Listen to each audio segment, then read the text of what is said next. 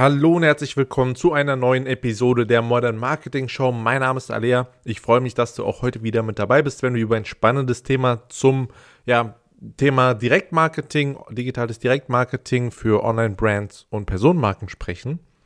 Und zwar sprechen wir heute ja, ich muss echt sagen, es ist, wenn ich es jetzt gleich erzählen werde, wird es schmerzhaft sein für mich, weil es einfach eine schmerzhafte Erfahrung war. Aber ich möchte die mit dir teilen, weil ich sehr, sehr, sehr viel daraus gelernt habe und du bestimmt auch einiges mitnehmen kannst, weil es um ein Thema geht, das für in meinen Augen so Marketing wirklich die Königsdisziplin ist.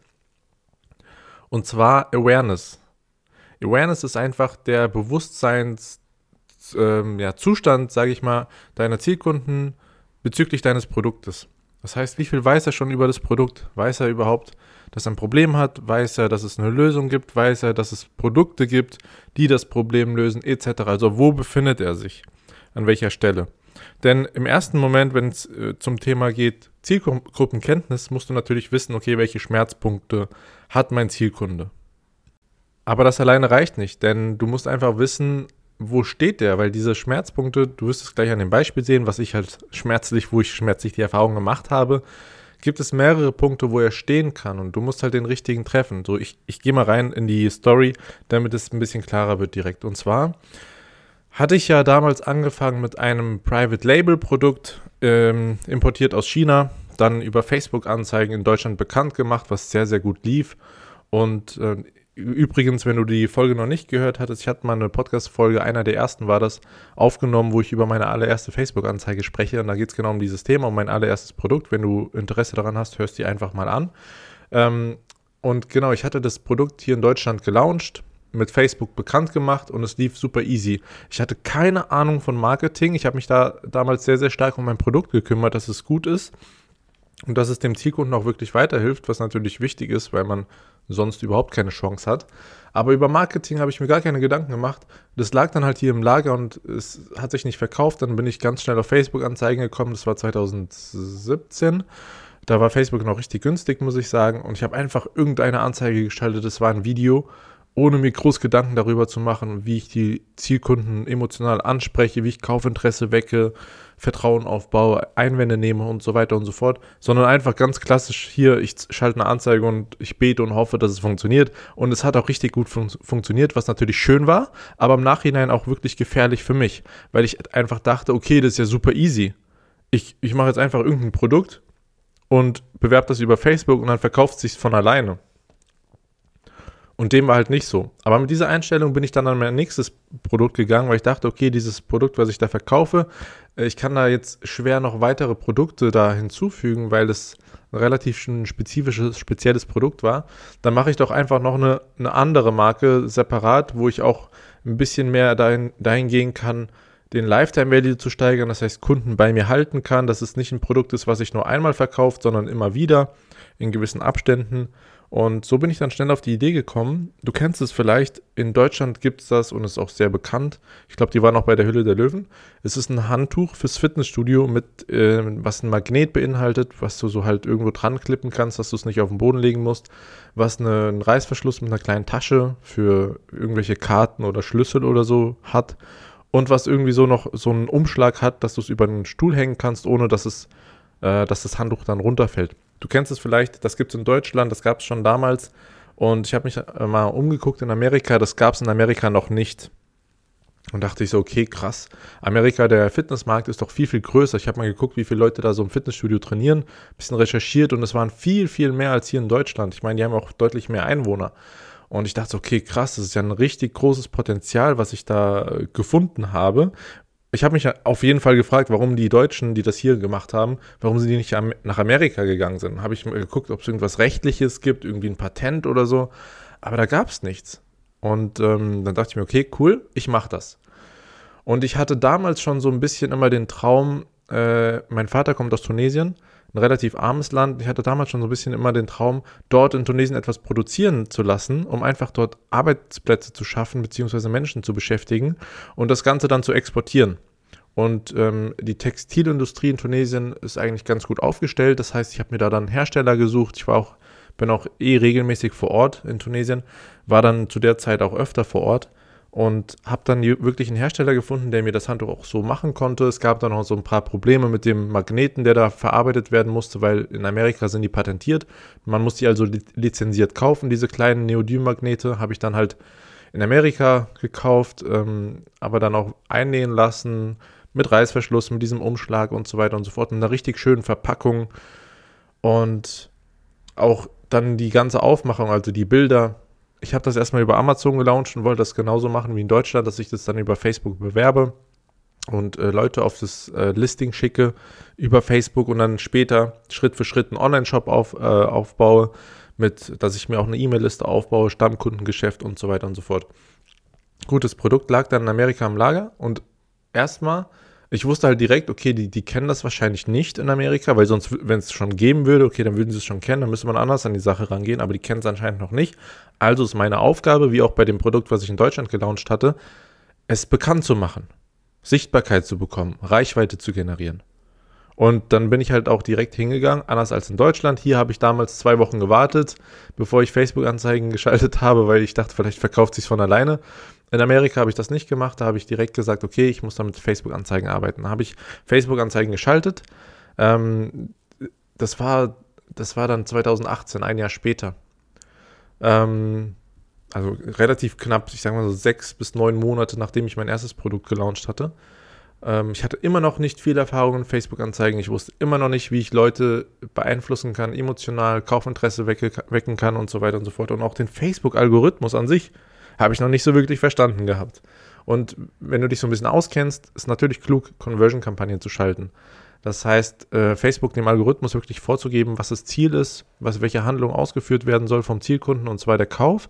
Das kannst du halt schlecht machen, wenn du über, mit Amazon arbeitest, weil du da keinen Pixel hinterlegen kannst auf deinem Listing und den nutzen könntest oder so.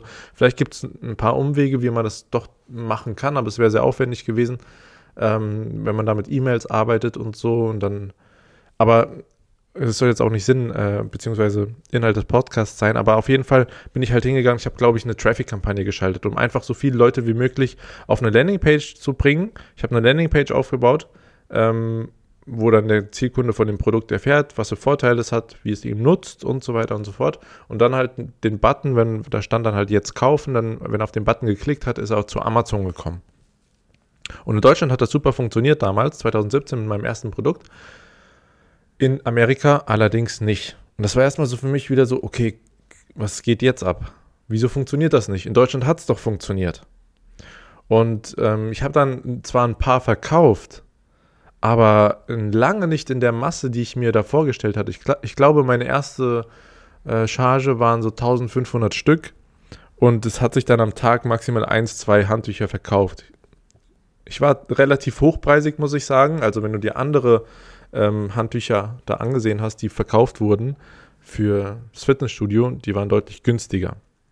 Äh, ich lag, glaube ich, bei so 23, 24 äh, Dollar was für ein Handtuch, für ein Fitnesshandtuch, was relativ viel war. Und ich dachte mir, okay, vielleicht ist der Preis zu hoch, aber den will ich nicht senken. Ich muss die Leute irgendwie besser abholen. Das heißt, ich habe mich dann erst an die Recherche gemacht. Und das war ein Riesenfehler. Ich hätte viel früher recherchieren müssen, nicht nur über den Markt, sondern ganz stark auch über meine Zielkunden. Und das habe ich nämlich überhaupt nicht gemacht. Ich dachte, ich bin von dem Produkt ausgegangen, wie auch in Deutschland damals, von dem Produkt. In Deutschland, das war ein Glückstreffer, mein erstes Produkt, dass es funktioniert hat. Beim zweiten habe ich das genauso gemacht. Ich bin vom Produkt ausgegangen und es hat überhaupt nicht funktioniert. Denn da habe ich schmerzhaft lernen müssen, ich muss vom Markt ausgehen. Das heißt, ich muss erstmal die Zielkunden verstehen, was sie überhaupt wollen, was sie überhaupt brauchen, wie weit sie im Kopf sind, also welche Probleme sie tatsächlich haben und was auch für sie ein Problem ist. Denn ich werde gleich zu kommen, was in Deutschland ein Problem ist, ist in Amerika vielleicht keins. Und ich bin einfach mit meinen Annahmen wieder rangegangen. Und das ist ein Riesenfehler. Nicht mit Annahmen arbeiten, sondern mit Fakten. Geh hin und recherchiere deinen Zielkunden so gut es geht basier deine, deine Marketingaktivitäten und vielleicht auch dein ganzes Business, Business, gerade wenn du am Anfang stehst, nicht auf Anna Annahmen, sondern geh hin und red mit deinen Kunden. Es ist natürlich cool, wenn du schon Kunden hast jetzt. Ich würde im ständigen Austausch mit denen sein und immer wieder äh, versuchen, noch mehr zu verstehen. Wenn du noch, noch nicht so viele Kunden hast, dann geh hin und recherchiere. Recherchiere online, guck, wo sie sich aufhalten, wo sie sich austauschen über das Thema und schau, was sie sagen. Das kann in Gruppen sein, das kann sonstiges. Äh, irgendwo im Internet, wo sie sich aufhalten. Ich meine, es ist super einfach heutzutage. Und geh auch hin und red mit ihnen. Schreib sie einfach mal an, wenn du über Social Media oder auch in deinem Umkreis, äh, in deinem Umfeld, red einfach mit den Leuten und versuch zu verstehen, was ihre Herausforderungen, was ihre Probleme, Schmerzen, Wünsche, Träume und Ziele sind. Und basier das nicht auf deinen Annahmen. Ähm, gut. Ich habe das aber leider gemacht. Das heißt, ich habe auf, mein, auf meinen Annahmen dieses Produkt erstellt, dieses Geld investiert und so, dass es dann in Amerika bei Amazon im Lager lag und es hat sich nicht verkauft. Und als ich dann recherchiert habe, habe ich ganz schnell herausgefunden, dass die Amerikaner anscheinend, nicht wie hier in Deutschland üblich, äh, kein Handtuch ähm, benutzen im Fitnessstudio. Hier in Deutschland musst du dein Handtuch dabei haben, was du dann halt auf, das, auf die Bank legst oder auf das Gerät legst was du einfach dabei haben musst. Und du wirst auch darauf angesprochen, wenn du es nicht dabei hast. In Amerika anscheinend benutzen die Leute im Fitnessstudio so gut wie keine Handtücher. Das war für mich erstmal so ein Schock, wo ich gedacht habe, okay, krass. Deshalb gab es das deutsche, also die, die das in Deutschland gemacht haben, haben es dann wahrscheinlich auch nicht nach Amerika gebracht. Der Punkt ist, es haben sich ja Handtücher verkauft, aber sehr, sehr wenige, weil ganz wenige Leute nur auf dem Level waren, im Fitnessstudio ein Handtuch mitzunehmen, beziehungsweise ein Handtuch zu benutzen. Und da war meine Recherche bzw. meine Annahme hat mich da äh, sehr, sehr viel Geld gekostet, weil die Produkte sich so schleppend verkauft haben, dass es ein Null auf Null Geschäft war, weil die Lagerkosten kommen natürlich dazu, die Werbekosten. Das heißt, ich habe damit keinen Gewinn gemacht. Ich habe nur eine riesen Erfahrung gemacht, die mich geprägt hat und wo ich dann, das war auch so ein Schlüsselpunkt, wo ich mir gedacht habe, okay, hey, du hast ein begrenztes Budget, du verstehst so langsam, worum es geht. Es geht nicht um das Produkt, sondern um deinen Zielkunden. Und da habe ich mir halt so richtig auch angefangen, äh, mit Marketing zu beschäftigen. Sehr, sehr viel mit Psychologie, mit Strategien auch und mit den Algorithmen von Facebook, Google und so auch, aber sehr, sehr stark mit Psychologie. Und du musst jetzt einfach mal verstehen, was da faktisch passiert ist.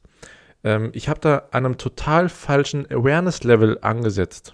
Ähm, ich muss sagen, wenn man viel Budget hat, oder hätte, dann hätte das vielleicht sogar ein Erfolg werden können. Aber du müsstest da anders an die Sache rangehen. Du müsstest erstmal da ansetzen, die Leute in Amerika, die wissen gar nicht, dass sie ein Handtuch brauchen im, im Fitnessstudio. Die wissen gar nicht, dass sie ein Problem haben. Das heißt, du müsstest erstmal denen klar machen, hey, du hast ein Problem. Du hast da, also im Fitnessstudio ist es sehr, sehr unhygienisch, wenn du ohne Handtuch hingehst. Und außerdem der Schweiß läuft dir über die Stirn, du kannst, äh, du kannst es nicht abwischen, wenn dann mit deinem T-Shirt, dann ist das total durchnässt und so weiter und so fort. Du müsstest denen erstmal klar machen, warum sie ein Handtuch brauchen. Und dann hingehen und sagen, hier, hier, hier ist das Handtuch, hier kauf's. Aber das würde super teuer sein. Du müsstest die Leute erstmal davon überzeugen, dass sie ein Problem haben. Und dann hingehen mit deinem Produkt und sagen, hey, ich löse das Produkt. Und schau mal, das Produkt, was hier in Deutschland super gut läuft, das mit den Magneten und, und so weiter, mit den ganzen Features oder Benefits, die der Kunde dadurch hat, läuft so gut, weil die Deutschen schon auf einem ganz anderen Awareness-Level waren. Die waren auf einem ganz anderen Bewusstseinslevel bezüglich des Marktes, bezüglich ihrer Probleme, weil in Deutschland jeder, der ins Fitnessstudio geht und ein normales Handtuch, so ein kleines Bad Badhandtuch mitnimmt, der kennt die Probleme. Wenn du irgendwo trainierst, wo es keine Bank gibt, sondern irgendwie was am Kabelzug machst, wo man halt steht, was machst du dann mit dem Handtuch? Du legst es auf den Boden. Im nächsten Moment nimmst du es wieder in die Hand und wischst dir damit das Gesicht ab. Nicht sehr hygienisch. Deswegen ist dieser Magnet, wo du es einfach irgendwo irgendwo dran klippen kannst, sehr, sehr praktisch. Und die Deutschen, die verstehen, die kennen dieses Problem, dass das Handtuch auf dem Boden halt äh, unhygienisch ist. Und deswegen springen sie darauf an. Die Amerikaner wissen noch nicht mal, dass sie ein Handtuch brauchen. Und da bringt es nichts zu kommunizieren, hey, hier mit dem äh, Handtuch, das kannst du irgendwo dran klippen, sodass es nicht auf dem Boden liegt und du immer ein sauberes Handtuch hast und dir keinen Dreck ins Gesicht wischt. Das würde bei den Amerikanern oder hat bei den Amerikanern nicht funktioniert, weil die noch nicht so weit sind. Die Deutschen sind schon so weit. Oder auch mit dem, ähm, diesem Umschlag, der da am Handtuch ist, der, der es dir erlaubt, das Handtuch über einen Stuhl zu hängen oder über eine Bank zu hängen, sodass es nicht runterfällt. Denn wenn du mal im Fitnessstudio trainiert hast und jeder, der im Fitnessstudio trainiert, weiß das, du legst das Handtuch auf die Bank, auf die Handelbank und es, du, du trainierst und stehst auf und es rutscht runter. So, schon wieder auf dem Boden, schon wieder dreckig, schon wieder unhygienisch. Und die Deutschen haben dieses, das Problembewusstsein bezüglich dieser Probleme ist ganz präsent. Und deswegen funktioniert das hier auch richtig gut, weil es wirklich ein gutes, also ein, ein Problem löst. Aber in Amerika war das kein Problem für die Leute weil die noch nicht mal wussten, dass es klug ist, ein Handtuch zu benutzen. Die sehen, haben darin keinen Sinn gesehen anscheinend oder keine Ahnung, die Kultur ist halt so ein bisschen anders.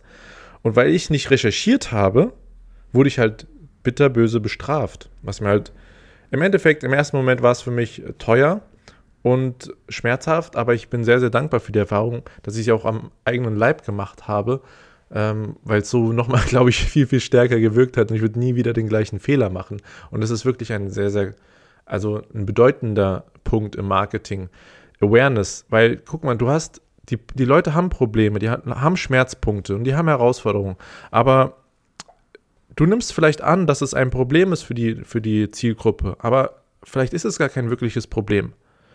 Ja, also du musst wirklich herausfinden, ob, was sind die wirklichen Probleme, die die Zielkunden stören, an welcher Stelle sind sie.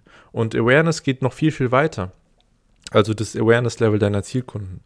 Ich hatte schon mal eine Folge darüber gemacht, ganz kurz angesprochen, das Beispiel mit, dem, mit den Knieschmerzen, mit dem Rücken. Es war, glaube ich, zwei, drei Folgen vor dieser Episode. Kannst du dir nochmal anhören, da gehe ich so ein bisschen auch mit drauf ein, wie du das, äh, worauf du da achten musst und wie du es in deinem Marketing anwendest. Genau, also geh hin, nimm nicht an, dass du weißt, was deine Produkt, äh, deine Zielkunden antreibt, was für Schmerzpunkte sie haben. Geh nicht von deinem Produkt aus. Geh nicht und sag, okay, ich habe jetzt dieses Produkt und das würde ich an den Mann bringen. Nein, schau, was braucht der Markt und wie kann ich dieses Bedürfnis, was er hat, lösen oder wie kann ich das erfüllen. Geh eher so an die Sache ran und recherchiere schwarz auf weiß, was die Zielkunden wollen und was nicht und nehme es nicht einfach nur an, so wie ich es gemacht habe. Und achte auch ganz stark auf die äh, Awareness-Stufen, denn es, es, ha es haben sich ja ein paar Handtücher verkauft in Amerika von mir. Das heißt, es gab wirklich Leute, die wussten, dass dieses Handtuch ein Problem löst. Also, dass sie, dass sie einen Vorteil von diesem Handtuch haben, sonst hätten sie kein Geld dafür ausgegeben. Aber das waren halt nur sehr, sehr wenige. Dein Zielmarkt ist in, in viele unterschiedliche Bewusstseinszustände oder Awareness-Levels auf, äh, kann man aufteilen. Du musst halt den Markt oder den Teil ansprechen, der am größten ist, wo wirklich die Masse, Masse ist. Dieses Massenbedürfnis musst du ansprechen. Es bringt dir nichts, wenn du irgendwas machst, was so fünf Leute interessiert, wo fünf Leute verstehen, dass sie ein äh, Problem haben, dass du es lösen kannst, sondern du brauchst die große Masse. Und deswegen, wenn du dir, wenn du recherchierst, guckst, was für Schmerzpunkte die haben und so weiter und so fort, frag dich dann auch immer, okay, was ist jetzt das Massenproblem? Was haben die meisten Leute für ein Problem? Oder was für ein Schmerz? Was für ein Ziel haben die meisten Leute? Welche Freude wollen sie erfahren? Etc. Das heißt, geh hin und guck deine Schmerzpunkte, wenn du die aufschreibst und die Herausforderungen, die die Leute haben, wo ist der größte Teil, wo bewegt sich der größte Teil des Marktes, an welcher Stelle.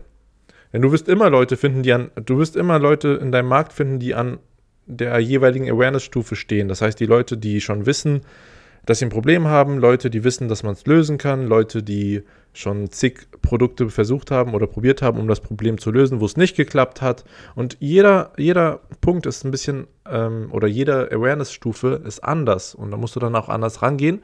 Aber wie gesagt, fokussiere dich im ersten Schritt darauf, wo die größte Masse sich aufhält, wo das Massen-Awareness-Level sozusagen ist.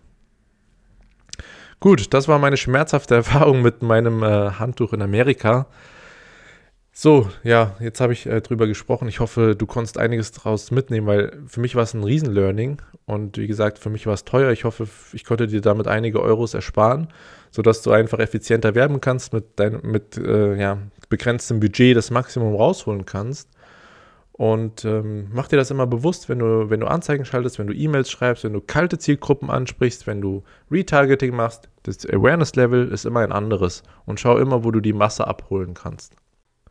Gut, in diesem Sinne, ähm, wenn du eine Abkürzung nehmen möchtest, ohne selber grübeln, zweifeln, ausprobieren und testen zu müssen oder sogar teure Fehler machen zu müssten, so, so wie ich, was für dein Marketing funktioniert und was nicht, dann ist die Modern Marketing Academy höchstwahrscheinlich etwas für dich. Denn in der Marketing Academy lernst du nicht nur, wie du Verkaufstage Facebook und Google Anzeigen schaltest, sondern auch wie du einfach starkes Kaufinteresse nach deinen Produkten erzeugst, Vertrauen aufbaust und Einwände entkräftest, sodass der Preis in den Hintergrund rückt. Wenn du mehr dazu erfahren möchtest, dann geh jetzt einfach mal auf www.ensory.com. Dort erfährst du dann alles weitere dazu. Gut, in diesem Sinne wünsche ich dir viel Erfolg bei der Umsetzung. Wir hören uns in der nächsten Episode.